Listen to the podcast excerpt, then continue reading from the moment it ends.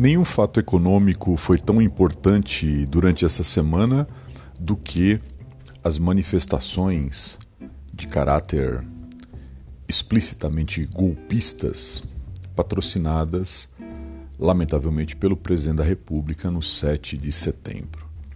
O impacto foi muito rápido sobre os mercados, materializados numa queda muito forte das ações na quarta-feira, dia 8, e principalmente numa alta do dólar consistente e em linha com o que vem ocorrendo nos últimos meses.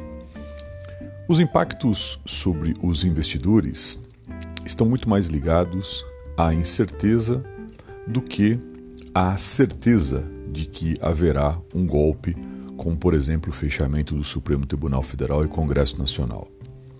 Ficou muito claro pela não participação do Exército e das polícias, aliás, os atos, salvo os arroubos é, retóricos, acabaram não tendo maiores incidentes, os atos acabaram tendo algumas, alguma tranquilidade no que tange à ordem social.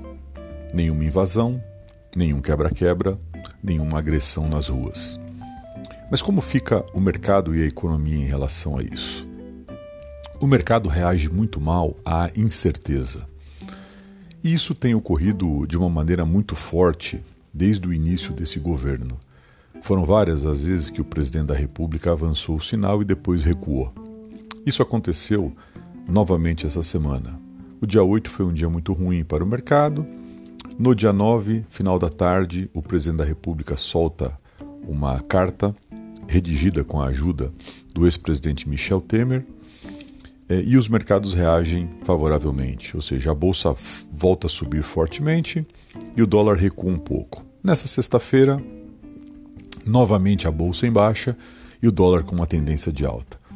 Isso mostra que a instabilidade que está no horizonte prejudica muito os novos negócios e prejudica muito que o mercado tenha um norte para onde é, se direcionar. O mercado parece muito desesperado e buscando boas notícias no nosso país. O presidente da República e os seus auxiliares mais próximos talvez não tenham se dado conta que depois de um período muito longo de crise, o país tem um potencial muito grande para voltar a crescer. A questão fiscal está relativamente encaminhada. Não houve nenhuma grande loucura no ano de 2021.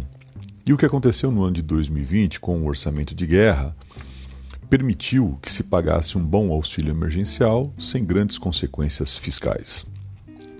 O que não se tem é uma certeza sobre o que vai ocorrer no ano de 2022. Como o presidente da República só pensa na sua reeleição, sempre há o risco de se buscar alguma loucura fiscal para, por exemplo, aumentar um Bolsa Família ou criar algum tipo de programa que vá turbinar algum tipo de popularidade de resto perdida por conta, primeiro, das é, instabilidades emocionais do presidente, segundo, pela péssima condução da crise do, do coronavírus, e agora, mais recentemente, por esses arroubos é, go explicitamente golpistas que têm sido vociferados pelo presidente da República. Então, grande, a grande questão para poder é, encaminhar é, uma possível retomada de alguma popularidade que evite, por exemplo, o presidente da República ficar fora do segundo turno, que seria uma grande desmoralização, uma vez que na nossa democracia e no nosso, na nossa eleição de dois turnos isso nunca aconteceu. Primeiro, nunca um presidente deixou de ser reeleito.